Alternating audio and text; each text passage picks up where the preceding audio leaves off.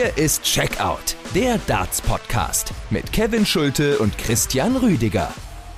Checkout der Darts Podcast Folge 198. Schöne Grüße, liebe Hörerinnen und Hörer. Danke fürs Einschalten. Checkout wie immer zu hören auf äh, Spotify, Apple Podcasts, Google Podcasts und natürlich auf allen anderen gängigen Podcast-Plattformen und natürlich auch bei den Kollegen von Sport 1 im Web und in der App.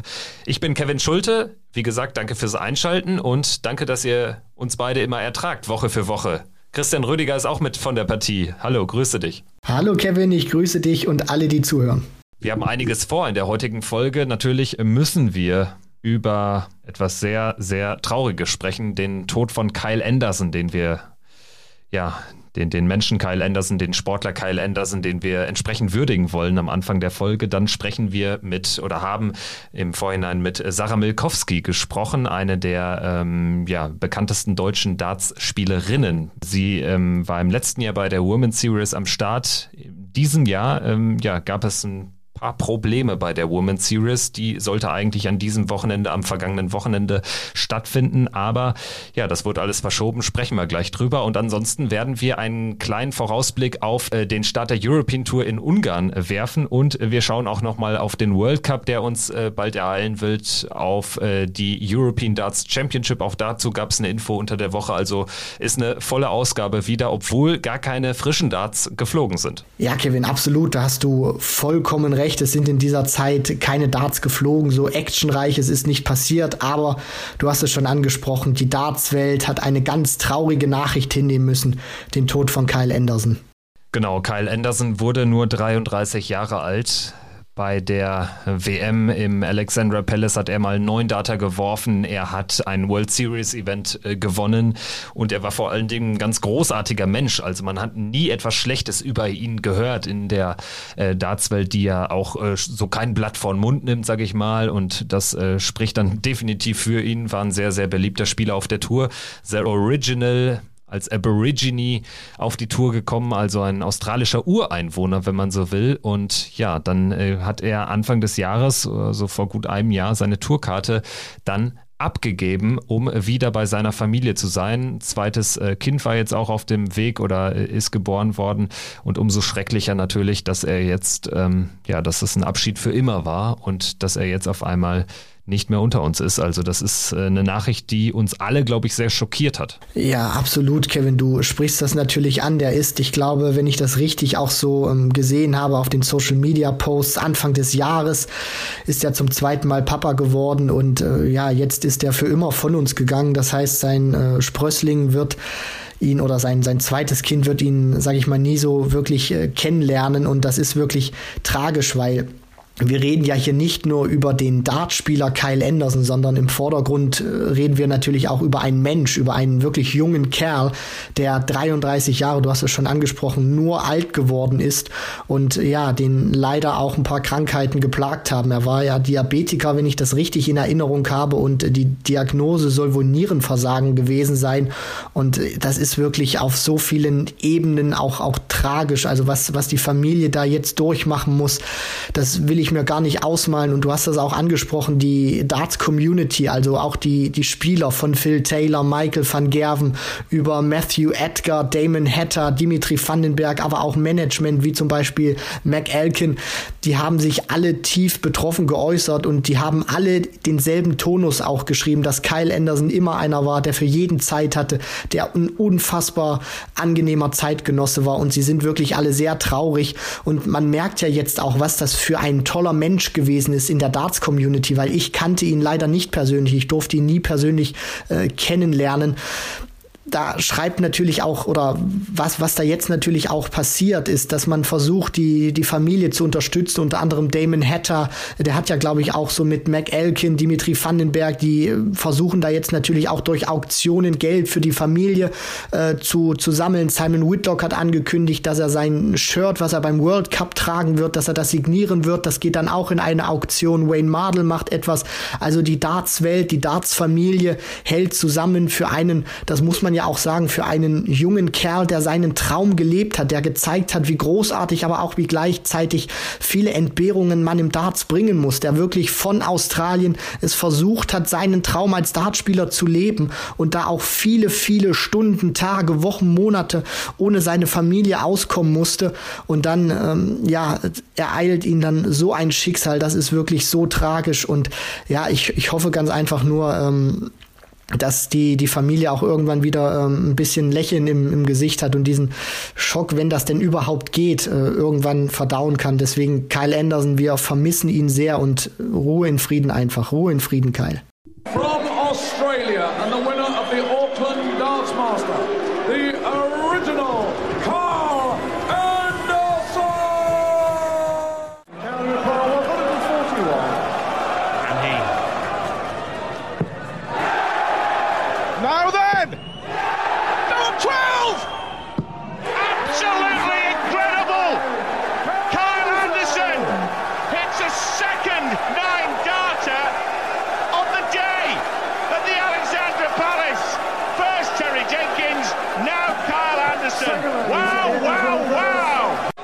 Kyle Anderson's done it before in competition. 131. Can he do it again?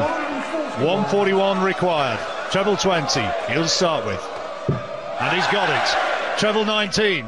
There it is, double 12 for a nine darter. And he has done it! Kyle Anderson, a nine darter, and Hasselt goes wild. Michael Van Gerwen on the receiving end, and the Australian narrows the gap to 6-5. It has been a quite fantastic final here in Auckland. For the biggest win of his life. Anderson wins the Auckland Dance Masters in an absolute thriller. Ja, am besten werden wir Kyle Anderson genau so in Erinnerung haben, als äh, brillanten Spieler, als sensationellen Mensch. Also ich kam ihm einmal relativ nah im Rahmen ähm, eines Proto-Events, auf dem ich äh, zugegen war, 2019 in Hildesheim und ähm, wo man einfach die Chance hatte, den Spielern ein bisschen näher zu kommen als sonst und äh, wo man sie so in ihrem natürlichen Habitat mal zu Gesicht bekam, hatte ich ja schon ein paar Mal drüber gesprochen. Auf jeden Fall habe ich ihn auch da als sehr, sehr äh, netten äh, Sportsmann äh, wahrgenommen, hatte da äh, mit Devin Peterson viel zu tun. Das war ja auch ein sehr dicker Kumpel von ihm und die beiden sind dann auch, nachdem sie dann relativ zeitig aus dem Turnier ausgeschieden sind, haben sie sich dann ihre oder haben sie sich ihre Koffer genommen, haben sich eben umgezogen und sind dann zusammen abgedüst zum Flughafen. Also ja, für Devin Peterson, für viele andere auf der Tour ist das ein ganz harter Schlag. Damon Hatter war ja auch, ähm, ja, einer seiner, seiner besten Freunde. Und ähm, Damon Hatter und Simon Whitlock haben ja angekündigt, ja auch, auch quasi für Kyle Anderson dann diesen World Cup zusammen zu spielen. Ich habe jetzt heute ähm, auf Twitter auch das, das Trikot gesehen von äh, ähm, Whitlock und Hatter, wo auch Kyle Anderson tatsächlich darauf verewigt äh, worden ist. Und ähm, ja, ich glaube, das werden ganz emotionale Bilder, die wir dann sehen werden in ein paar Wochen in Jena spätestens. Natürlich vorher noch European Tour, aber gerade dann äh, bei diesem Nationenturnier, wo ja auch Anderson große Erfolge hatte, Kyle Anderson mit Simon Whitlock, ähm, da äh, wird das sehr emotional werden. Ja, definitiv. Und das sind natürlich dann auch äh, Szenen, da werden die beiden Hatter und Whitlock auch alles geben, um für ihren Kumpel natürlich auch diesen World Cup so erfolgreich und so gut es geht auch den bestreiten zu können. Weil du hast das auch schon angesprochen, gerade auch in diesem Tribute-Video, was wir da von ihm angefertigt gefertigt haben.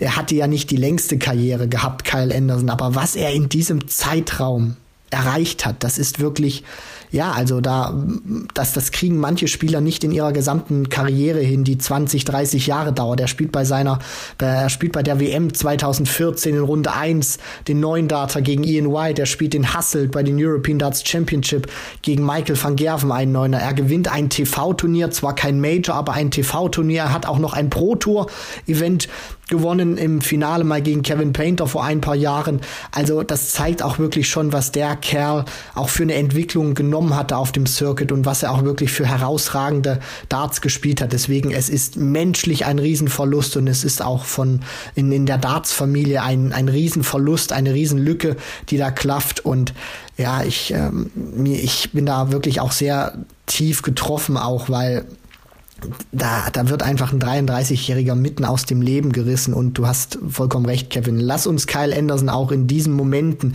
die wir da auch von ihm erleben durften, die er uns geschenkt hat, die für immer bleiben, so in Erinnerung behalten als grandiosen Dartspieler und ganz tollen Menschen.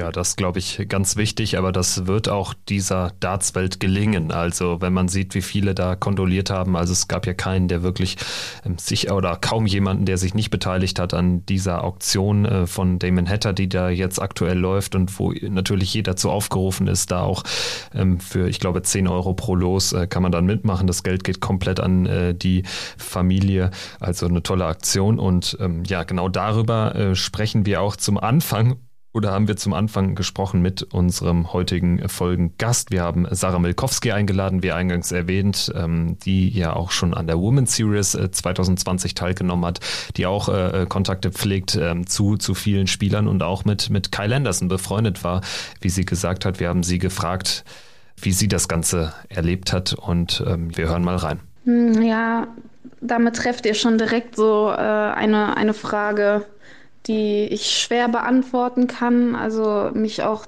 direkt wieder berührt, sobald ich seinen Namen nur lese, weil also es kam für uns ja alle sehr überraschend und ähm, ich bin auch nach wie vor immer noch geschockt, dass er nicht mehr hier ist und ähm, deswegen äh, ich, ich weiß nicht, was ich sagen soll gerade dazu.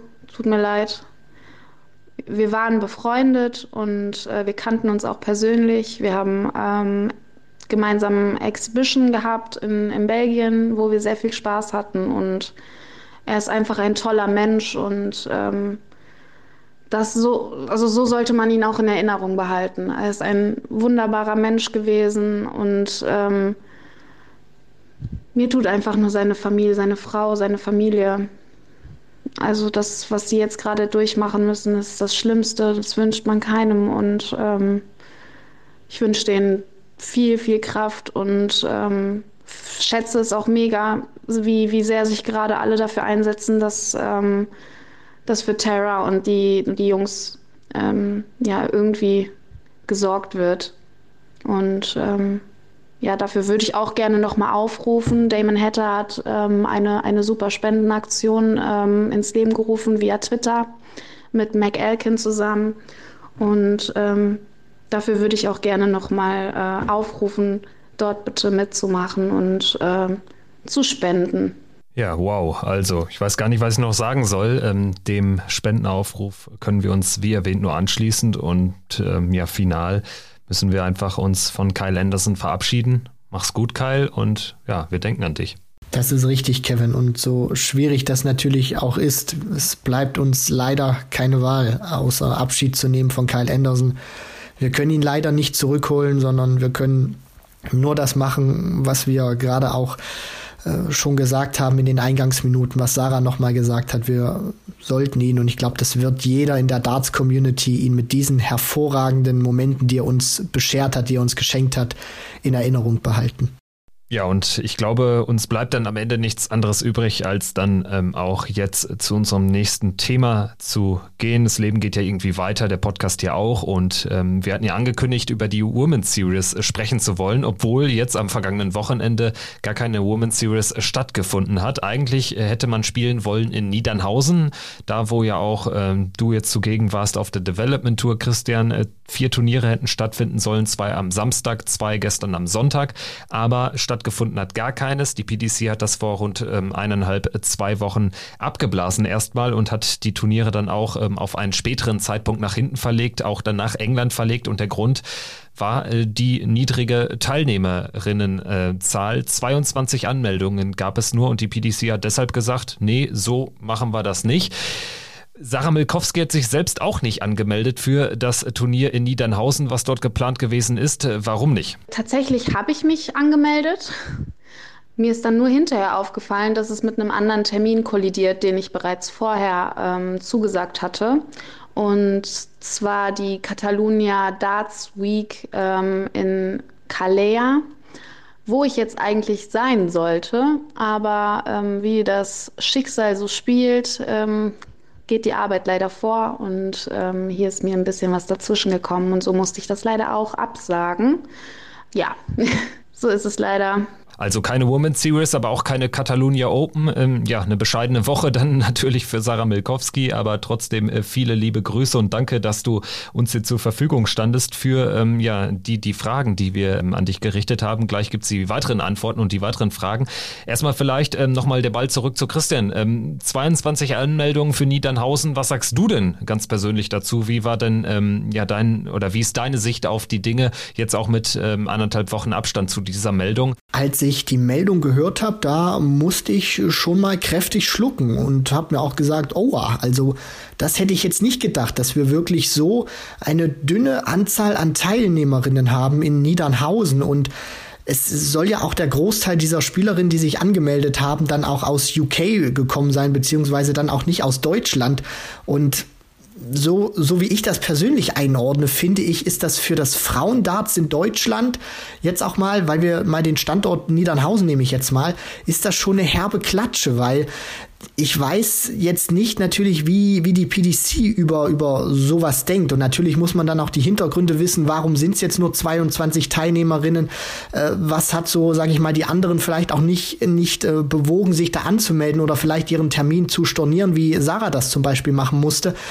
Ich bin gespannt, ob die PDC jetzt im nächsten Jahr, wenn es eine Women's Series, ich denke mal, das kann man so sagen, wieder geben wird, ob dann ein Block in Niedernhausen gespielt wird oder ob sie sagen, aufgrund dieser Geschichte werden wir Deutschland zumindest jetzt erstmal, was eine Women's Series angeht, den Rücken kehren und das doch lieber erstmal in UK machen, weil da sind wir doch ähm, oder haben ein, ein sichereres Gefühl und fühlen uns erstmal besser aufgehoben. Nicht, dass wir wieder ein Hotel dann am Ende vielleicht stornieren oder ein Turnier absagen müssen.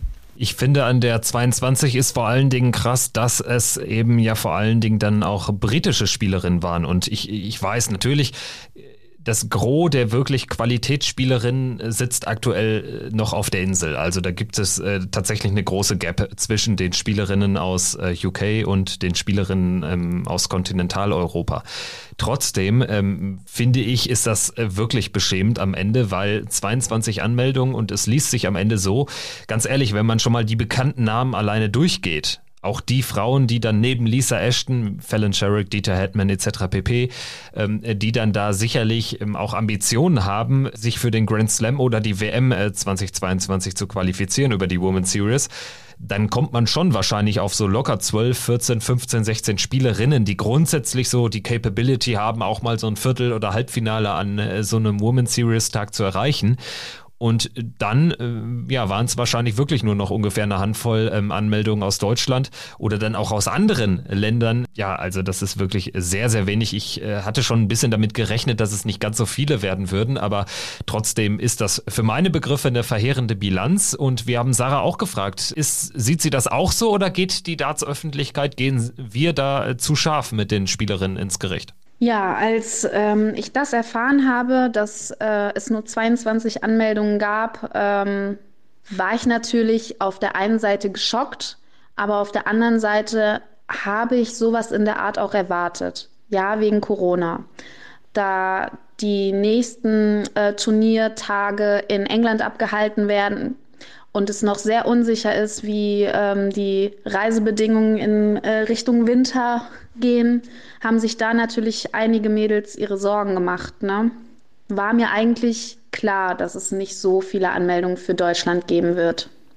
Ja, sehr interessante Aussagen auf jeden Fall. Und sicherlich muss man den Aspekt natürlich auch hier in die Waagschale werfen, dass natürlich auch die Engländerinnen jetzt äh, vielleicht nicht mit so einem guten Gewissen einfach reisen. Ne? Also in Corona-Zeiten, Corona haben wir jetzt hier noch gar nicht so richtig mit reingeworfen in die Verlosung. Spielt natürlich wahrscheinlich schon noch eine große Rolle. Nur trotzdem muss man ja auch sagen, jetzt, äh, du warst bei der Development Tour in Niedernhausen. Ist mir klar, dass man jetzt nicht mit 150 Teilnehmerinnen äh, rechnen konnte ähm, bei der Women's Series, aber trotzdem so 40 oder so, so irgendwie so eine kritische Masse, die hatte ich dann schon erwartet. Und gerade glaube ich auch, dass ähm, eigentlich so die äh, weiteren Turniere in England doch gar nicht so die ganz große Rolle spielen müssten für die Spielerinnen aus Deutschland, für die es ja eigentlich realistischerweise eh nur darum geht, Erfahrungen zu sammeln und mal gegen die großen Damen ähm, ranzudürfen.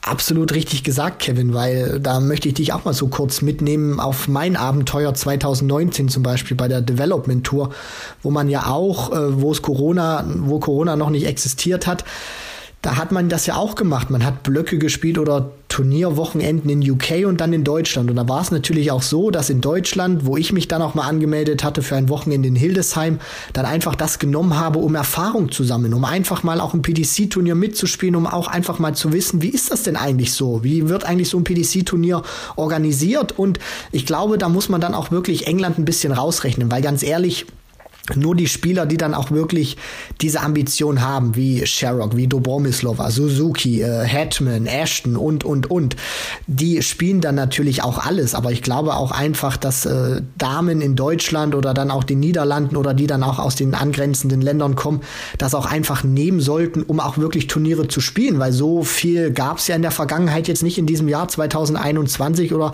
wird es vielleicht auch nicht geben. Man weiß es ja nicht, wie es dann im, im Winter ausgeht. Deswegen, ich glaube, das hat einfach so ein paar mehrere Gründe. Corona zum einen natürlich, zum anderen aber auch, das ist ein Kostenfaktor. Ich meine, du musst Freitag anreisen, bedeutet, du musst ja sicherlich auch beim Arbeitgeber freinehmen, je nachdem, wo du vielleicht auch herkommst. Wenn du jetzt nicht auch aus Deutschland kommst, äh, vielleicht auch noch den Montag freinehmen, weil du den Sonntag als Abreise hast. Das Hotel, ich nehme euch da mal mit, ich habe jetzt für die vier Tage von Donnerstag bis Sonntag allein für das Hotel 255 Euro bezahlt. Ähm, na, natürlich ist das jetzt, äh, sage ich mal, nicht mega viel, aber das ist auch schon ein bisschen Geld. Und dann natürlich auch, will sich vielleicht eine, eine Dame jetzt nicht irgendwie reihenweise von Ashton, von, von Sherrock, von Bo Graves irgendwie abschlachten lassen und dann äh, jeweils nach einem Spiel äh, dann wieder aufs Hotelzimmer hochgehen müssen.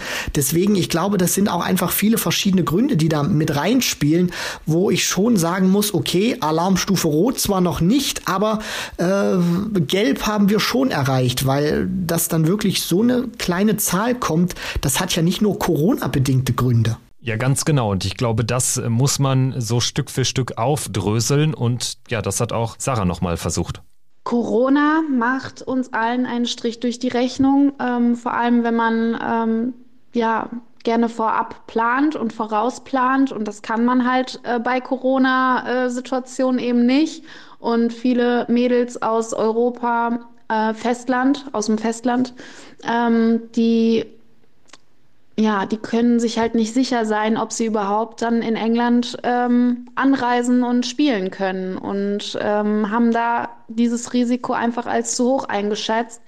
Und dann, warum sollte man dann in Niederhausen, in Niedernhausen spielen, wo man dann eh keine Chance mehr hat, am Ende ähm, irgendwie weiter oben an, am, äh, an der Rangliste zu stehen. Deswegen ähm, haben sich da wohl einige gegen entschieden, auch Niedernhausen zu spielen. Ja, wie gesagt, ähm, sicherlich äh, richtige Ansätze. Ich glaube, ähm, es ist wahrscheinlich ein ganzes Korsett an Gründen. Auf jeden Fall äh, spannend mal darüber zu sprechen, auch mit Sarah, die das Ganze ja dann in England bei der erstmaligen Ausgabe der Women's Series, damals gab es ja nur ein einziges Wochenende, also nur vier Turniere, die dann äh, ausschlaggebend waren für die WM-Qualifikation. Lisa Ashton und Dieter Hetman haben es ja dann geschafft. Also insofern äh, wirklich äh, spannende ähm, Ansichten, Einblicke und ich glaube, wir müssen jetzt einfach mal abwarten, wie dann auch oder wie groß das Teilnehmerfeld dann sein wird, äh, wenn es dann in England England zur Sache geht. Die Women's Series ist ja nicht abgeblasen, im Gegenteil, sie ist ausgebaut in diesem Jahr und dabei bleibt es ja nominell auch. Eine Frage noch, und zwar, bevor wir über Grundsätzliche sprechen und den äh, Frauen-Dartsport. Äh, Findest du es gerechtfertigt, dass die PDC dann sagt, wir blasen das Event in Niedernhausen komplett ab, weil es wird zwar nicht viele, aber trotzdem eine gewisse Zahl an Anmeldungen gegeben haben. Und ich meine, die verlassen sich ja auch darauf, dass dieses Turnier stattfindet, planen ja auch äh, wahrscheinlich dann ihr, ihr Wochenende. Alle sind berufstätig, müssen dann wahrscheinlich schon den Freitag opfern. Findest du es gerechtfertigt, dass man dann einfach sagt, ähm, wir lassen das Turnier nicht stattfinden? Ob das gerechtfertigt ist, weiß ich nicht. Aber ich kann zumindest sagen, ich finde es nachvollziehbar, dass man es es ist natürlich für Niedernhausen abgesagt, aber wenn man es jetzt mal vielleicht ganz groß ähm, spinnt, ist es ja praktisch dann nach UK verschoben. Und ich glaube ja schon, dass die PDC diesen Schritt auch einfach bewusst gewählt hat, weil sie vorher sechs Turniere angekündigt hat oder drei Blöcke und dann einfach sagt, die wollen wir dann auch durchziehen, dass sie vielleicht auch die Teilnehmerin durchgeguckt haben und dann auch so gesehen hat, okay, der Großteil kommt dann wirklich aus UK und dann sind vielleicht auch diese Spielerinnen, die das eben nicht so professionell betreiben oder dann auch abseits dieser ganz großen Namen, die würden sich dann auch da ähm, eben für die Turniere in UK anmelden. Deswegen, ich kann es nachvollziehen und dass man das abgesagt hat, man muss ja dann irgendwo einen harten Cut machen für deutsche Spielerinnen oder dann auch für Darts ähm, auf Festland Europa ist das jetzt kein guter Schritt gewesen, aber aus meiner Sicht jetzt zumindest eine vertretbare und, wenn ich das jetzt so sagen darf, im ersten Moment, wie ich es auch wahrgenommen habe, eine richtige Entscheidung. Dann haben wir Sarah auch gefragt, ob die niedrige Anmeldezahl allgemein einen Rückschlag darstellt für den Frauendartsport. Das würde ich so jetzt nicht behaupten. Ähm, es ist einfach unglücklich gewählt worden, der Termin von der PDC und auch die Auslegung der Turniertage ähm, in Europa und zwei in England. Ähm, es ist schwierig in dieser Corona-Situation ähm, überhaupt ähm, Auslandsreisen durchzuziehen. Und einige Länder haben noch härtere ähm, Restrictions, andere haben gar keine mehr. Und bei dieser Unsicherheit kann ich die ein oder andere Dame natürlich verstehen, sich dagegen zu entscheiden, dann ähm, die Turniere zu spielen. Das ist leider so. Wie siehst du es, Christian? Allgemein äh, wirft das den Frauendartsport zurück, ja oder nein? Also aus meiner Sicht wirft ihn das jetzt nicht äh, zurück. Äh, es wird sicherlich Fragen geben, gerade jetzt auch in Deutschland, weil ja auch immer wieder gefordert wird, den Frauen eine größere Plattform zu geben. Das gab es ja dann auch auf Social Media, dass sich dann Leute wirklich beschwert haben oder sich da auch drüber ausgelassen haben, dass das Event abgesagt ist. Naja, die, die Frauen, ähm, so war der, der Wortlaut, äh, die, die, die Frauen wollen immer Chancen haben. Jetzt bekommen sie eine Chance von der PDC auf dem Silbertablett und sie nehmen sie nicht an. Also so einfach möchte ich das dann auch nicht stehen lassen. Das sind viele verschiedene Gründe, die da auch reinspielen. Und jede einzelne hatte auch ihre Gründe, warum sie ihre Teilnahme dort äh, nicht wahrgenommen hat. Deswegen ähm, sollte man da wirklich nicht so urteilen. Für, für den Frauendarts allgemein ist das kein, kein Rückschritt, weil dafür haben wir einfach viel zu gute Spielerinnen. Deswegen, man muss das auch dann wirklich auch mal auf aufdröseln und dann auch wirklich sehr objektiv betrachten, nicht dann so aus den Emotionen heraus, woran hat's gelegen, weil es ist nicht nur Corona schuld, es sind viele andere Gründe auch und so einfach, wie dann manche auch auf Social Media geschrieben haben. Also da möchte ich die Frauen auch verteidigen. Die haben viele Chancen, sie nehmen sie auch wahr. Frauendarts entwickelt sich super. Deswegen, äh, was da geschrieben wurde, stehe ich mich überhaupt nicht dahinter. Ich verteidige die Damen und sage auch, äh, die Chance ist jetzt nicht vertan oder ungenutzt geblieben. Sie ist einfach nur nach UK verschoben worden und ähm, die Damen in Deutschland, die werden sich auch weiterhin entwickeln, egal ob es jetzt diesen Block gegeben hätte oder nicht. Ich muss leicht kritisch anmerken, dass die PDC so ein bisschen auch selbst, ein bisschen selbstschuld ist, wie sie das formuliert hat. Es war nämlich äh, dort nämlich äh, entgegen zum Beispiel der Aussage von Sarah von Corona jetzt äh, so präsent nicht die Rede, sage ich mal, in diesem Statement. Also da wurde sich quasi nur rumgewundert. So habe ich das jedenfalls aufgenommen kann mich natürlich auch täuschen, vielleicht war es nicht so gemeint, aber so habe ich es aufgenommen und das war jetzt vielleicht nicht ganz schlau. Also man muss da sicherlich das Ganze auch stärken und man hätte dann sicherlich einfach noch mehr kommunizieren sollen, noch mehr in den Vordergrund stellen sollen die Women's Series in diesem Jahr, im zweiten Jahr ihres Bestehens, ist jetzt, äh, bekommt schon eine deutlich höhere Bedeutung, weil es jetzt einfach drei Wochenenden sind. Äh, zwölf statt vier Turniere. Es werden wieder zwei Plätze für den äh, Grand Slam ähm, ausgespielt. Ähm, dann gibt es eben dann die, die große Rangliste, die für die WM-Qualifikation äh, von Bedeutung ist. Also insofern, das war so mein Eindruck dazu noch. Ja, da wären wir natürlich so wieder, um das ganz kurz noch zu sagen, Kevin, bei diesem Stichwort Kommunikation PDC. Also ich glaube natürlich auch, da hast du vollkommen recht, wenn man das dann liest, nimmt man es vielleicht auch anders wahr, als es die PDC vielleicht selber gemeint hat. Deswegen kommunikationstechnisch wäre da sicherlich noch das ein oder andere zu verbessern gewesen. Was hält Sarah denn grundsätzlich davon, dass die Women's Series erst äh, oder bereits im zweiten Jahr ihres Bestehens so deutlich ausgebaut worden ist? Ich halte sehr viel davon. Ähm, ich möchte auch weiterhin, dass die PDC äh, an den Frauenveranstaltungen festhält und diese auch ähm, ja, supportet und ähm, größer wächst.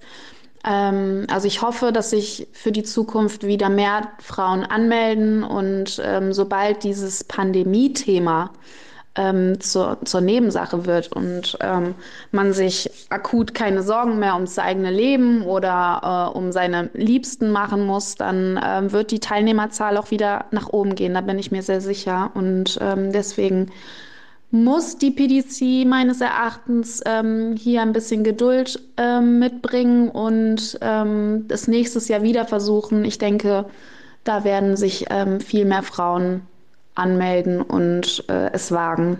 Ja, ganz genau. Also ich denke, da kann man äh, sich nur anschließen. Grundsätzlich ist das eine, eine gute Entscheidung von der PDC und ich halte auch äh, nicht so viel davon, dass man irgendwie das so kritisch sieht, dass äh, zwei Plätze reserviert werden für die Frauen bei der WM und dazu haben wir Sarah auch noch gefragt. Ja, das finde ich auf jeden Fall sehr wichtig und auch gut und ähm, bin damit sehr zufrieden, muss ich echt sagen, weil ähm, klar, ähm, wir haben noch einiges nachzuholen an, ähm, an Training und an ähm, Leistung. Und ähm, es gibt wirklich nur wenig Frauen, die mit den Männern mithalten können bis jetzt, aber nur wenn wir die Frauen, die wir haben, die es auch verdient haben, auf dieser WM-Bühne zu stehen und ähm, wir, wenn wir sie präsentieren und im Fernsehen zeigen und der Welt zeigen, es gibt Frauen da draußen, die können diesen Sport genauso wie die Männer,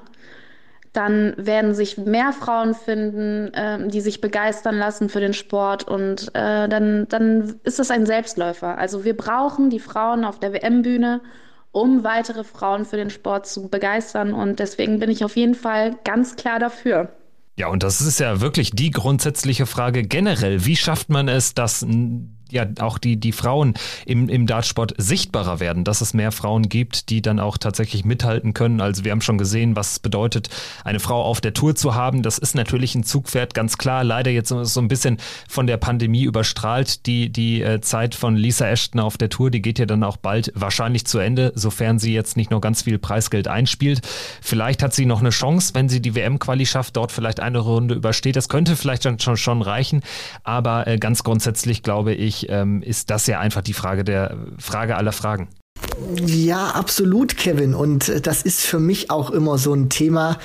Ich weiß jetzt nicht, ob ich da äh, jetzt als Buhmann dastehe, wenn ich das gleich sage, oder ob mir die Damen, die jetzt zuhören, ein bisschen böse sind.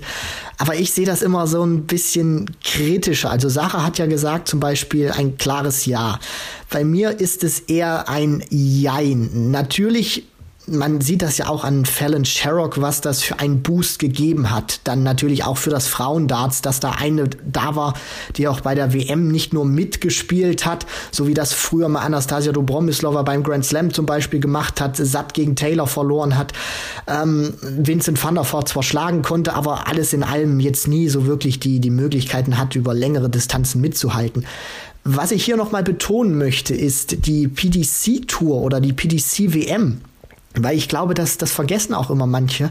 Das ist ja keine reine Männer-WM oder die, die PDC-Tour ist ja keine reine Männer-Tour, sondern wenn 128 Frauen besser wären als Männer, dann würden die 128 Tourcard-Holder eben aus Damen bestehen. Und so ist das auch mit dem, mit dem WM-Feld. Also, dass man da zwei Plätze reserviert, das ist, glaube ich, auch zumindest für den jetzigen Zeitpunkt richtig, weil äh, die, die Damen dadurch natürlich auch in eine Competition kommen, die sie vielleicht jetzt nicht so hatten. Gerade auch bei, bei der BDO gab es das ja nicht mit der eigenen Tour. Ich bin immer ein großer Fan davon zu sagen, das sieht man ja auch bei, bei Lisa Ashton. Die können nur besser werden, wenn sie sich mit den Besten messen. Wenn jetzt eine Sherrock, eine Dobromislova, eine Lorraine Winstanley, eine Hetman, eine Ashton, wenn die sich gegenseitig immer nur das, das Preisgeld praktisch äh, untereinander aufteilen bei der, bei der Women's Series oder auf einer Women's Tour, dann werden die ja nicht so bedeutend besser, dass sie dann auch gegen die Männer mithalten und dann vielleicht auch mal in einem Viertelfinale, Halbfinale einer WM stehen. Deswegen, äh, es können 96 Frauen sich für eine Weltmeisterschaft qualifizieren. Es ist natürlich nur wichtig, eine Plattform zu bieten, dass sie in diese Männer-Competition reinkommen, dass sie sich auch trauen, dann, sage ich mal, bei den Männern, obwohl es ja keine Männertour gibt bei der PDC, dann auch da wirklich mitspielen, wie wir das bei der Q-School sehen. Aber längerfristig, wenn wir jetzt so in fünf, zehn Jahren sprechen, dann darf es für mich keine zwei direkten Plätze mehr für Frauen geben, weil man auch, glaube ich, irgendwann auch so weit sein muss, dass man auch mit Stolz sagt bei der PDC, die Frauen sind genauso gut wie die Männer, die brauchen keine eigenen Startplätze mehr, die wir ihnen irgendwie garantieren, die können sich das auch selber auf der reinen Tour über die Q-School, über die Pro Tour Order of Merit, über sonstige Ranglisten holen. Das möchte ich auch irgendwann sehen. Für den Moment jetzt ist es aber gut, aber für, für die Zukunft, finde ich, sollte man dann auch wieder ein bisschen daran drehen. Also für den Moment sozusagen eine konjunkturfördernde Maßnahme in Zukunft, aber kein Automatismus mehr, sagt Christian. Was sagt Sarah dazu? Ähm, muss die PDC noch mehr tun? Tut sie schon genug? Oder müssen die nationalen Dartverbände vielleicht noch mehr machen, um äh, Frauen Dartsport voranzubringen? Also im Grunde fängt natürlich alles bei den äh, Dartverbänden an und auch bei den Clubs und den Teams. Ähm, ja, definitiv, da ist noch viel zu tun. Und ähm, wenn man sich mal so Frauenquoten in äh, den Verbänden anschaut, ähm, sind ja doch noch relativ wenig im Vergleich zu den Männern. Und da muss noch mehr Angebot äh, gegeben werden. Und ähm, also was ich damit sagen wollte, ist, ähm, wenn die Dartverbände in Deutschland, in Europa, auf Städteebene, wo auch immer, also im, im kleinsten Dartclub, wenn die das schaffen, den Dartsport für Frauen attraktiver darzustellen und, ähm, und auch fördern, dann bin ich mir sicher, dass ähm, auch mehr Frauen wieder bei der PDC spielen werden und äh, sich dahin wagen werden. An der Grasnarbe, an der Graswurzel anfangen. Und ich hoffe, dass ähm, da natürlich ja auch jeder Verein so offen ist und das auch begrüßt, fördert vielleicht. Und ähm, nur wenn es im Kleinen anfängt, kann daraus dann irgendwann mal was entstehen. Ich glaube, die ersten Schritte wurden einfach auch schon gemacht. Das ist sehr positiv. Man darf jetzt auch nicht zu negativ in die ähm, nahe Zukunft blicken, denke ich. Nein, das absolut nicht. Also den Teufel sollte man da wirklich nicht an die Wand malen.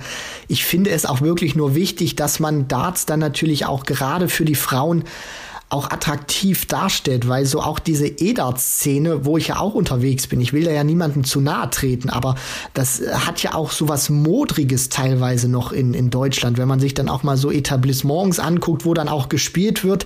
Das hat jetzt nicht unbedingt so den, den vielleicht wohlfühlendsten Flair. Also wenn man da das dann auch schafft, dieses Angebot auch professioneller zu machen, nicht nur im Stil-Dart, sondern dann auch im E-Dart, dann glaube ich, kommen auch viel mehr Frauen dann zu zum Darts, weil sind wir mal ehrlich, gerade auch wenn man so in tiefere Ligen dann auch guckt, da wird nicht nur der Fokus immer aufs Dartspielen gelegt und ich glaube, das ist wichtig, dass man wenn man auch junge Talente und dann auch äh, nicht nur junge Männer, sondern dann auch ähm, Frauen für den Dartsport begeistern möchte, dann muss sich das Image allgemein noch ein bisschen verbessern. Ja, ganz genau. Ich kenne es vom Poolbillard. Ich habe selbst Poolbillard gespielt früher. Gleiches Problem genau das identische Problem.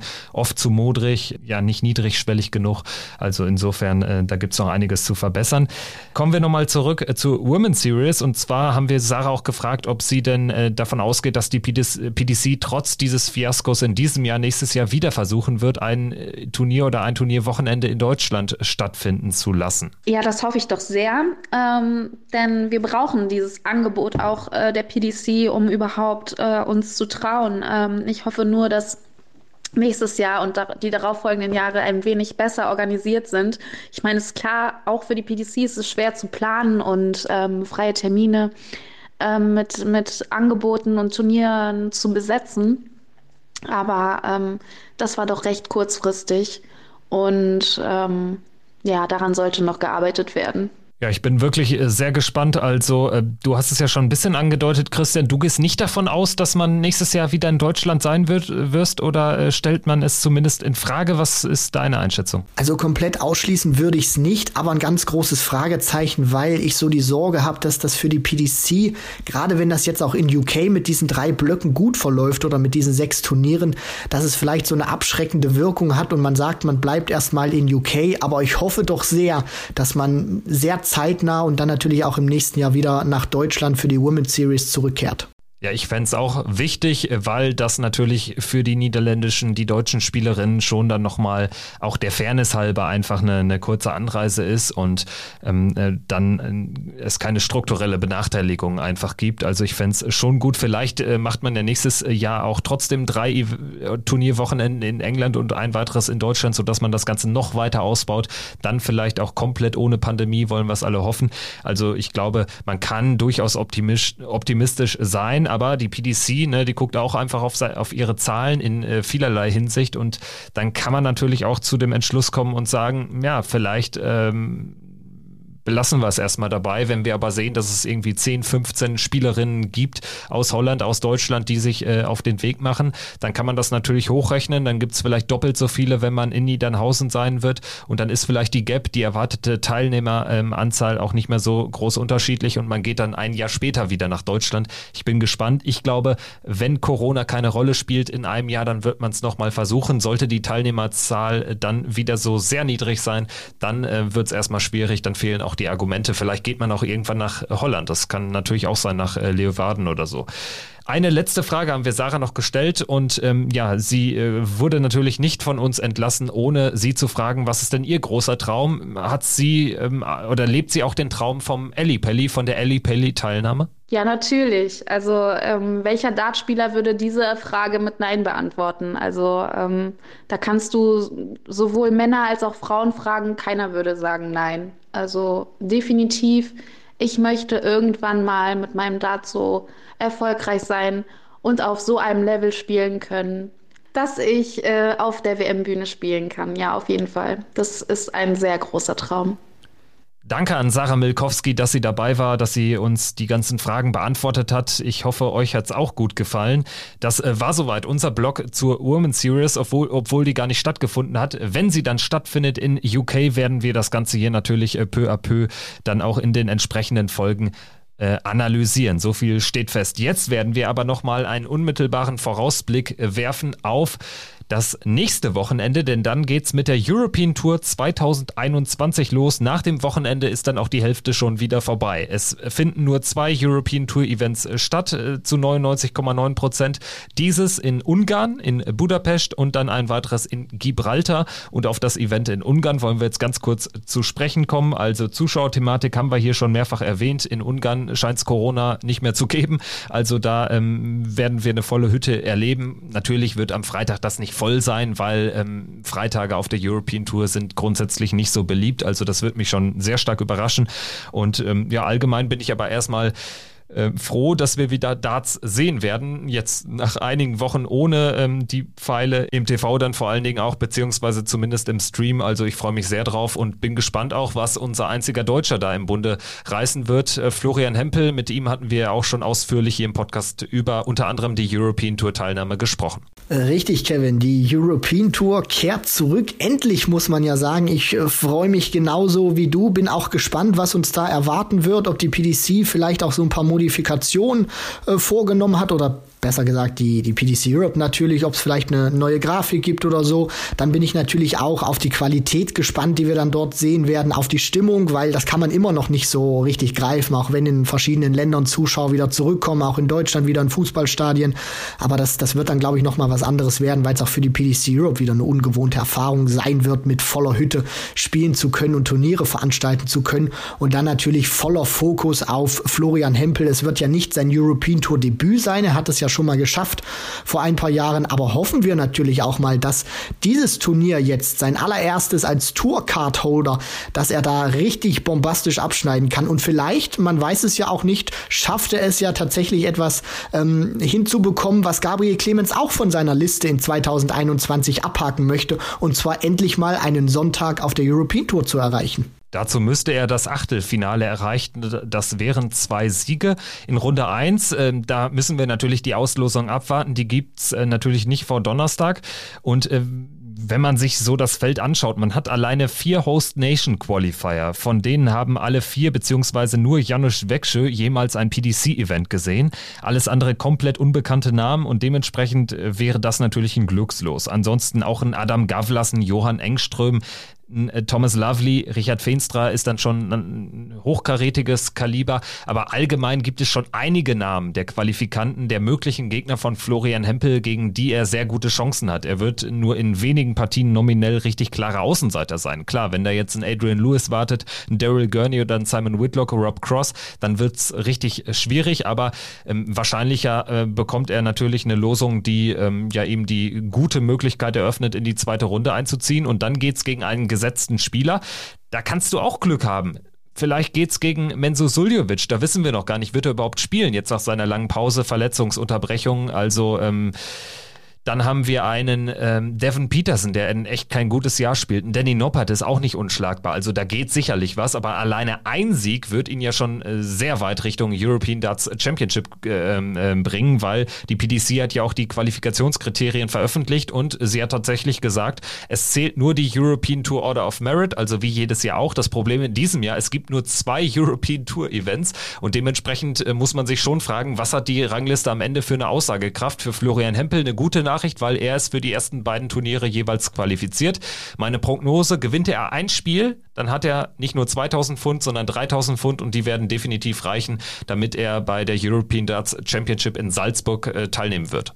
Also die Chancen, dort das Major-Turnier zu spielen, die sind für meine Begriffe auch gigantisch hoch, weil wir dürfen ja auch nicht vergessen, korrigier mich bitte, wenn ich da falsch liege, Kevin, aber die gesetzten Spieler, die haben ja ihr Preisgeld, das wären ja 2000 Pfund, zwar für ihre Kasse, für ihr Konto sicher, aber es würde erst in die Rangliste reingehen, wenn sie dann tatsächlich auch ihr Match gewinnen. Das bedeutet natürlich auch, sind Stand jetzt auch 16 gesetzte Spieler noch gar nicht in der Rangliste drin, die Flo Hempel auch momentan 2000 Pfund, weil die dieses dritte Turnier, das wird wahrscheinlich rausfallen, äh, hinter sich gelassen hat. Deswegen ein Sieg, du sprichst es vollkommen richtig an, wird ihn, ich glaube, zu 99,999 Periode in die European Darts Championship bringen und über dieses System Oh, also da müssen wir gleich noch mal wenigstens fünf Minuten drüber verlieren. Ja, ganz kurz. Du hast es äh, schon angesprochen, die gesetzten Spieler brauchen auf jeden Fall einen Sieg. Sie haben die 2000 Pfund schon sicher für ihre Teilnahme der zweiten Runde, für ihre Setzposition, aber nur für die Kasse. Sie brauchen das Geld ähm, ja auch für die Rangliste und das Geld fließt erst in die Rangliste, wenn sie auch ein Spiel gewinnen. Dann allerdings schon direkt 3000 Pfund, weil die gibt's ja für das Erreichen der dritten Runde. Also deswegen äh, ein Devin Peterson, ein Danny Noppert etc., auch ein Michael van Gerven, um mal beim ganz oberen Re Regal weiterzumachen, die haben definitiv Druck, weil sie haben auch nur zwei Chancen. Wenn ein gesetzter Spieler, und wir haben ähm, die exakt gleichen gesetzten Spieler bei beiden Events, in Ungarn, in Gibraltar, wenn ein gesetzter Spieler zweimal sein Spiel in der ersten, in, in der zweiten Runde sein Auftaktspiel aber verliert, hat er keine Chance, bei der European Darts Championship dabei zu sein. Ein Sieg würde aber wahrscheinlich schon reichen. Bei Flo Hempel ja, wenn man das Ganze bedenkt, wenn jetzt natürlich alle Gesetzten irgendwie da ihr Geld einspielen, dann hätten natürlich schon 16 Spieler 3000 Pfund. Deswegen vielleicht bei jedem Turnier ein Spiel gewinnen, dann auf jeden Fall dabei. Aber 3000 sieht dann auch schon gut aus insgesamt. Und ähm, ja, lass uns gerne dann jetzt wirklich über ähm, diese Thematik sprechen. Äh, jetzt vor ein paar Tagen wurde es erst bekannt gegeben. In Salzburg findet das Turnier statt. Philipp Resinski, PDC Medienchef, PDC Europe Medienchef, hat es bei uns ja schon angekündigt, dass das Turnier entweder in Deutschland oder in Österreich stattfinden wird. Und so ist es gekommen. In Salzburg wird man also spielen und man wird mit den 32 Besten der European Tour Order of Merit spielen. Und ähm, ja, also ich finde, je mehr ich drüber nachdenke, desto weniger schlimm finde ich es sogar. Also ich werde jetzt tatsächlich mal bewusst eine andere Position einnehmen. Ich glaube, es wäre auch nicht sonderlich besser gewesen, wenn man jetzt gesagt hätte, wir äh, lassen noch irgendwie acht oder sogar 16 der 32 Plätze über irgendeinen Qualifier austragen. Also wie sollte man das machen? Egal wie das jetzt ablaufen wird, du wirst auf jeden Fall Probleme bekommen, weil sich der ein oder andere wieder benachteiligt fühlt. Das äh, fängt ja jetzt schon bei dem Thema an, zum Beispiel drittes European Tour Event, wo man den Qualifier, so wie es jetzt aussieht, wirklich umsonst gespielt hat. Das bedeutet, jemand, der sich nur für das dritte European Tour Event qualifiziert hat, der kann mit sehr großer Wahrscheinlichkeit damit rechnen, es wird kein drittes geben, also bin ich auch bei den European Darts Championship nicht mit dabei. Was mich so ein bisschen bisschen an dieser Regelung stört. Aber die Frage ist natürlich auch, wie willst du das dann machen? Willst du irgendwelche anderen Ranglisten zusammennehmen und dann irgendwelche Koeffizienten bilden? Ich meine, dann äh, haben wir das ganz große Durcheinander. Natürlich habe ich jetzt auch nicht die äh, größte oder die ultimative Lösung auf Lager. Nur es wird einfach, das glaube ich zumindest, Ärger geben, weil wenn du dir das ja auch mal anguckst nach diesen zwei Events, da wird ja nicht äh, das, das, das, das Preisgeld oder so, das wird ja jetzt keine so große Differenz machen. Das heißt, du wirst auch einfach Spieler haben, die in der Rangliste drin sind für die European Darts Championship, die das gleiche Preisgeld eingespielt haben wie Spieler, die draußen sind. So, und dann ist natürlich die Frage, die haben das, das gleiche Preisgeld, fünf sind drin, fünf sind draußen. Äh, welche von den zehn Spielern nimmst du da jetzt? Äh, Geht es dann irgendwie nach Nachnamen? Geht es dann vielleicht darum, hat der eine mein European Tour Event gewonnen vor ein paar Jahren? Also ich weiß dann nicht, wie man das lösen möchte. Und auf dieses Problem wird man zusteuern. Da bin ich zu 100 Prozent sicher, weil diese zwei Turniere geben nicht den größten Raum, um dann wirklich so viel Preisgeld dazwischen zu bekommen. Irgendeine Lösung musst du finden. Äh, natürlich sieht die jetzt nicht sonderlich gut aus, aber ich hätte jetzt auch keine deutlich bessere gehabt.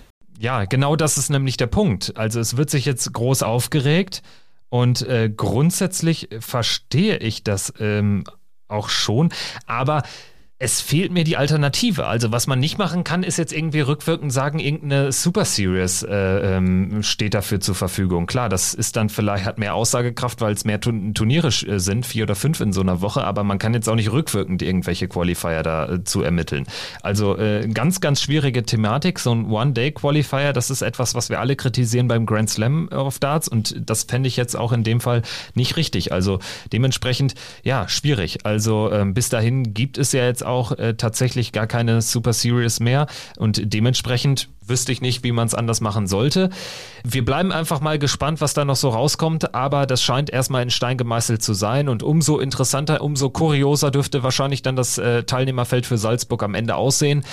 50 Prozent der oder die halbe Miete wird jetzt äh, schon sich am Wochenende entscheiden, wenn es dann in Budapest zur Sache geht. Darüber sprechen wir dann in der nächsten Folge. Jetzt am Ende dieser Folge möchte ich noch ein weiteres Thema kurz anreißen und zwar betrifft das auch ähm, ja die die Organisation, Teilnehmerkriterien etc. für ein weiteres Turnier. Das findet äh, schon deutlich früher als die European Darts Championship statt. Es handelt sich um den World Cup of Darts und was da aktuell los ist. Es gibt immer noch keine Infos von der PDC sie, welche Nationen jetzt alle überhaupt dabei sein werden. Es tröpfelt so äh, peu à peu ein und ja, jetzt äh, gab es jetzt am Wochenende auch noch die Meldung, dass Madas Rasma, der erst offiziell confirmed wurde mit seinem Partner Gleglu oder Greglu ähm, äh, für Lettland wieder am Start zu sein ja, dass das gar nicht stimmt. Er steht nur auf der Reserveliste mit seiner Nation, obwohl er ein Tourcard-Holder ist, ein Top-64-Spieler. Das ist für mich alles dermaßen lächerlich. Sorry, ich muss es so klar sagen. Die PDC Nordic and Baltic als Untergruppierung der PDC, die ja die Turniere auf Island ausgerichtet hat für die baltischen Spieler,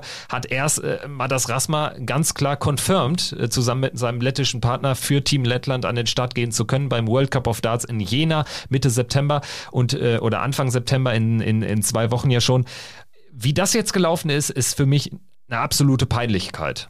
Es ist ein Kommunikationsdesaster. Anders kann man das nicht äh, sagen. Und zum einen fehlt mir da auch wirklich so das, was wir, was wir ja auch immer wieder bemängeln. Ich meine, wir bekommen jetzt Informationen aber wir bekommen keine Erklärung dazu. Und Madas Rasma hat sich darüber ja auch auf äh, Twitter geäußert, Unverständnis auch ähm, ja durchklingen lassen, weil du hast das ja schon erklärt, Kevin. Also Dänemark und Finnland, nur um das mal kurz ähm, zu erklären, sind beim World Cup dabei. Aber diese beiden Nationen, beziehungsweise mit ihren beiden Startern, haben keinen PDC Tourcard Holder dabei und Madas Rasma für Lettland, die auf der Reserveliste sind, das heißt hinter zum Beispiel Finnland und Dänemark, obwohl Madas Rasma ein PDC Tourkarteninhaber ist, die sind auf der Reserveliste und sind nicht für dieses Turnier automatisch qualifiziert, beziehungsweise haben keine Einladung bekommen. Also ich frage mich da auch teilweise, nach welchen Kriterien außerhalb der Top 8 Nation, weil da gibt's ja zum Glück ein System. Aber ansonsten vermisse ich wirklich da auch mal eine Linie, wo man auch mal als Fan oder auch, das haben ja auch viele Darts-Journalisten, die sich auch wirklich vollkommen ähm, ja mit, mit großen Fragenzeichen geäußert haben, weil keiner weiß, warum ist die Nation dabei, warum diese Nation nicht. Und das äh, Stichwort Lettland zeigt ja auch dann am Ende, wie äh, teilweise willkürlich, so habe ich den Eindruck, Nationen gewählt werden, wo es, das muss ich ganz deutlich sagen, es nicht immer, so ist mein Eindruck, um Leistung geht. Ja, ich würde aber schon sagen, das muss man jetzt auseinander sortieren. Das sind zwei verschiedene Dinge. Einmal, da stimme ich mit dir komplett überein, die Qualifikationskriterien für den World Cup of Darts sind fernab der Top 8 Nation, der gesetzten Nation nicht existent. Und ähm, es gibt ja auch keine Transparenz, die gab es aber schon noch nie von Seiten der PDC. Und man muss auch hier wieder das Ganze darauf zurückführen, die PDC ist einfach kein Verband, kein klassischer Sportverband, der sowas auch in seinem Portfolio haben muss.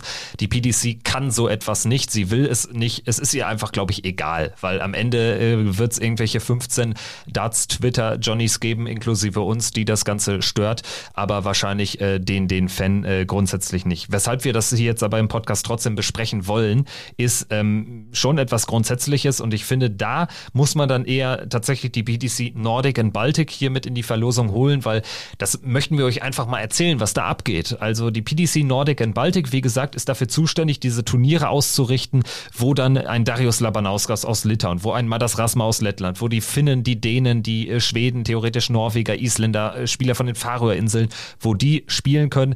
Da werden ja auch immer zwei WM-Startplätze ausgespielt und eben diese ähm, äh, Qualifikationsplätze für den World Cup of Darts. Und was da am vergangenen Wochenende abgelaufen ist, also vor, vor zwei Wochenenden, ähm, wir hatten ja auch über das Turnier generell gesprochen, aber jetzt vielleicht auch noch so ein bisschen was ähm, was da so nebenbei gelaufen ist. Ähm, die Kommunikation findet statt unter anderem auch über Twitter, wo dann äh, PDC Nordic and Baltic auch ein kleines äh, Konto hat und da immer so ein bisschen ein paar Updates gibt von den Turnieren und so, wer jetzt gewonnen hat, wer ins Halbfinale eingezogen ist, bla bla bla. So, Jetzt fängt das Ganze damit an, dass während dieses Turnierwochenendes es gab keine offiziellen Zwischenstände, wer jetzt im Ranking vorne ist, wer hat wie viel Geld eingespielt. Das müssen irgendwelche anderen Twitter-Leute inklusive uns machen es kommt nichts von der PDC Nordic and Baltic. Die Internetseite wird während der Turniere, wo es ja eigentlich spannend ist, da drauf zu gehen. Ich bin jedes Mal, jeden Tag da drauf gegangen, wollte gucken, wie sind die Zwischenstände. Du kriegst nur die Ergebnisse über Dart Connect. PDC Nordic and Baltic macht gar nichts. So, dann geht's weiter. Nach dem letzten Turnierwochenende wird bekannt gegeben, wer alles beim World Cup of Darts aus Nordic and Baltic teilnehmen wird. Litauen, keine Überraschung, äh, Labanauskas, Barauskas. Schweden wieder dabei. Auch keine Überraschung, sie haben ja alleine einen Tourkartenbesitzer mit Daniel Larsson. Dann ähm, steht Dänemark drin. Kein Tourkartenbesitzer seit Jahren, aber ja, es findet allein ein World Series Event in Dänemark statt und grundsätzlich ist das, glaube ich, ein relativ wichtiger Markt für äh, baltische Verhältnisse für die PDC. Dementsprechend Dänemark auch keine Überraschung, gut ist drin. So, dann wird Lettland noch mit reingezogen. Sie haben neben Labanauskas und Larsson ebenfalls mit Madas Rasma auch noch einen Tourkartenbesitzer. Letztes Jahr war Lettland als Nachrücker am Start. Die haben ja sogar ein Spiel gewonnen, sind ins Achtelfinale eingezogen und diesmal Lettland auch mit einem zweiten Mann wieder ähm, auf der auf der Nordic and Baltic Tour unterwegs gewesen. Ähm, Mustafejes war ja auch noch dabei. Der hat es diesmal nicht geschafft. Der Partner von Rasma im letzten Jahr, äh, Gleglu, jetzt diesmal dabei. Und ähm, ja, dann wird das Ganze sozusagen confirmed. Diese vier Nationen. Auf einmal schreibt jemand, ist denn Finnland nicht auch dabei? Der antwortet auf diesen Tweet und dann äh, schreibt PDC Nordic and Baltic, ja, unfortunately, war ein Fehler von uns, bla. Finnland ist natürlich auch dabei mit Marco Kantele und Vejo Vinica. Zwei Spieler, keine Tourkarte, schön gut, Finnland aber immer dabei. Gut, alleine schon das kommunikativ, sage ich mal, fragwürdig. So, und dann geht's darum, dass auch dann jemand fragt, wie ist denn das jetzt mit der WM-Qualifikation? Wenn es jetzt keine weiteren Turniere geben sollte, was übrigens jetzt noch nicht entschieden werden kann wegen Corona, da sage ich nichts gegen. Aber was ist denn jetzt mit der WM-Qualifikation? Wer ist denn jetzt qualifiziert? Ja, ähm, Daniel Larsson als Nummer eins der Tour, klar, ist qualifiziert. Nummer zwei Madas Rasma auch. Aber wenn Madas Rasma noch in die Top 32 der Pro Tour Order of Merit einzieht, was nicht unrealistisch ist, dann schafft es Marco Kantele als Dritter auch. Der rückt danach. Daraufhin melden sich mehrere Leute bei diesem PDC Nordic and Baltic Menschen, äh, twittern darunter, antworten und schreiben, hä? Nee, die Regel ist eigentlich anders. Also ähm, dann in dem Fall, wenn sich einer über die Proto qualifiziert, dann wird der 33. der Proto genommen. Genauso wie bei der German Super League. Martin Schindler wird sich über die Pro Tour locker qualifizieren können, aber er hat die Super League gewonnen und muss deshalb über diesen Weg da rein. Florian Hempel kann nicht profitieren. Das ist unser Stand der Dinge und so sind auch die offiziellen Regeln auf der PDC-Webseite. PDC Nordic and Baltic weiß es offensichtlich nicht. Das ist für mich unfassbar, untragbar. Das, das kann doch nicht sein. Also egal, ob das eine Firma ist, die PDC und so, aber sie muss doch ihre Leute da im Griff haben und irgendwie einordnen bei so wichtigen Fragen, weil da hängt ja unglaublich viel Geld auch dran bei den, bei den Leuten. Jetzt hat sich Marco Kantele drauf gefreut. Ähm, vielleicht ist er jetzt auch, vielleicht wird die Regel nochmal geändert, äh, wird mich auch nicht wundern, aber Stand jetzt ist es einfach falsch kommuniziert von PDC Nordic in Baltic. Marco Kantele hat, wenn jetzt die äh, Tour da im baltischen Raum zu Ende ist, keine Chance auf die WM-Teilnahme. So, und dann ähm, schreibt noch einer darunter, ähm, er habe mit äh, PDC-Medienchef äh, Dave Allen, dem Pressesprecher, gesprochen. Er habe ihn gefragt, wie ist denn das? Und ja, so wie in den letzten Jahren auch. Also ähm, Kantele in dem Beispiel hätte keine Chance. Und da frage ich mich, Alter, was machen die da? Das ist wirklich Wahnsinn. Als du das jetzt vorgetragen hast, ich kannte die Story ja jetzt schon, weil wir uns im Vorfeld unterhalten hatten. Ich schüttel einfach die ganze Zeit mit dem Kopf, weil ich mir sage, das kann doch einfach nicht sein. Das sind im Prinzip, ich will jetzt nicht sagen einfache Regeln, aber das sind Regeln, die sind festgeschrieben, die werden vorgegeben und dass Nordic and Baltic dann nicht weiß, was die PDC sagt, das ist kommunikativ ein Super-GAU, das geht überhaupt nicht. Das ist nicht professionell. Das ist nicht professionell und ähm, da gibt es jetzt einfach mal Klärungsbedarf. Und generell geht es mir einfach auf die Zwiebel, auch für die Spieler. Ähm, Madas Rasma hat das natürlich auch kritisiert, dass es da jetzt wirklich auf einmal äh, keine Einladung mehr für Lettland geben soll. Das ist ja jetzt wirklich die Kirsche auf der ganzen Torte gerade der, der, der äh, Spielerkollege von Rasma hat sicherlich nicht die große Qualität, aber der hätte sich doch wahnsinnig gefreut. Und ganz ehrlich, äh, das ist ein absolutes Unding und da werden wir auch weiterhin den Finger in die Wunde legen. Wir sind sehr gespannt, was da noch so rauskommen wird. Und äh, vielleicht noch ein paar letzte Worte zum World Cup of Darts. Man muss natürlich grundsätzlich mal fragen, also wann will die PDC eigentlich irgendwas bekannt geben? Das Turnier findet vom 9. bis 12. September statt. Das ist nicht mehr allzu lange hin.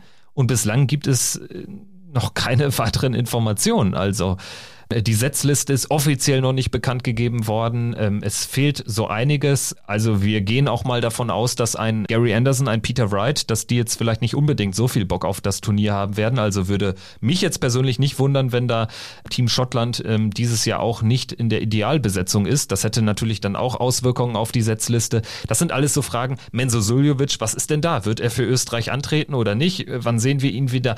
Uns ist klar oder mir ist klar, dass das sehr volatil ist, gerade auch wegen der Pandemie, aber aber das klappt doch bei anderen Turnieren auch. Also hier ist das ein komplettes Desaster und klar, also die Pandemie spielt eine große Rolle. Ein Spieler der Philippinen kann nicht einreisen, wurde ersetzt durch, durch einen Nachrücker, ähm, weil er mit Sputnik geimpft ist und das hier in der, in, in der Europäischen Union kein, kein gültiges Ziehen ist, keine gültige Impfung. Dementsprechend müsste man da 10 oder 14 Tage in Quarantäne. Auch für, für äh, einen russischen Spieler gelten solche Regeln. Also es ist natürlich alles total schwierig. Aber grundsätzlich ist es alles organisatorisch aktuell ein großes Chaos und da sind wir gespannt, wie sich das Ganze entwickeln wird. Zumal du ja auch ähm, schon planst, eigentlich dahin zu fahren und für Checkouter ein paar Stimmen einzuholen.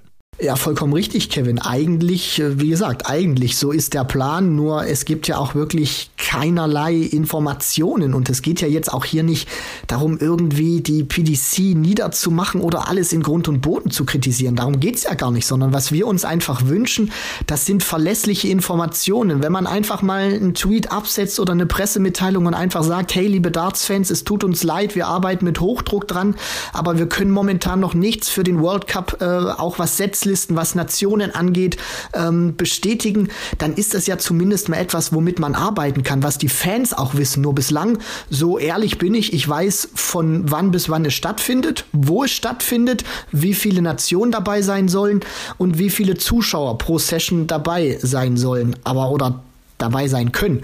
Aber was jetzt auch wirklich das Sportliche und die Organisation betrifft, da tappe ich im Dunkeln und das kann einfach nicht sein.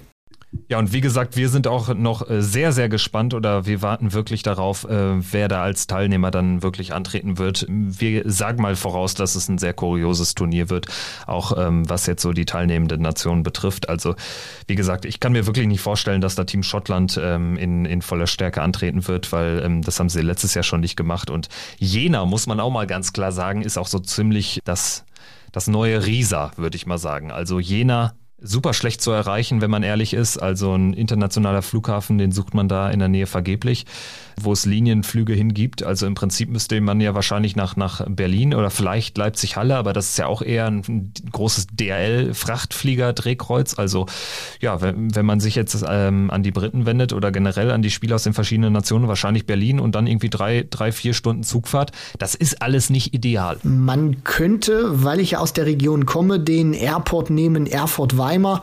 Aber dadurch, dass ich den ja auch aus der Region kenne, der macht Urlaubsflieger, das sind jetzt auch nicht immer die größten Airlines. Also da ist flugverkehrmäßig jetzt nicht äh, wirklich die, die Welt los. Und selbst wenn du dann dort aussteigst, hast du ja noch mal so rund, würde ich sagen, 30, 45 Minuten Fahrt. Deswegen, das ist nicht optimal. Mich würde es natürlich freuen, Jena oder freut's, dass es dort stattfindet. Aber äh, jetzt auch mal wirklich zu erreichen, nicht unbedingt so toll wie jetzt, äh, ich mache mal ganz drastisch Beispiel Beispiel Alexandra Palace, London.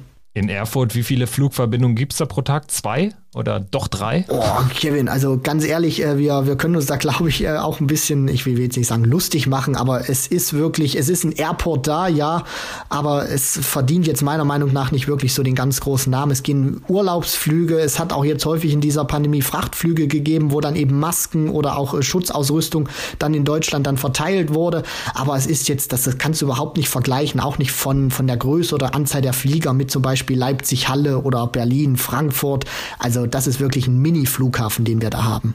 Ja, soweit dazu. Also definitiv, da bleiben einige Fragen offen. Organisatorisch alles schwierig und große Kritik an der PDC Nordic and Baltic muss jetzt mal sein, auch wenn es ein Nischenverband in dem großen PDC-Kosmos ist. Aber vielleicht ähm, hat der ein oder andere darüber einfach auch noch nie was gehört und wie da so teilweise die Kommunikation abläuft, das wollten wir euch jetzt hier auch mal nicht vorenthalten. Wir hoffen auf jeden Fall, es hat euch gefallen. Lasst doch gerne einen Kommentar da ähm, in, in den sozialen Medien. Ähm, hört das Ganze bei den Kollegen von Sport 1, bei Spotify Spotify, Apple, Google Podcasts, ähm, egal wo ihr mögt.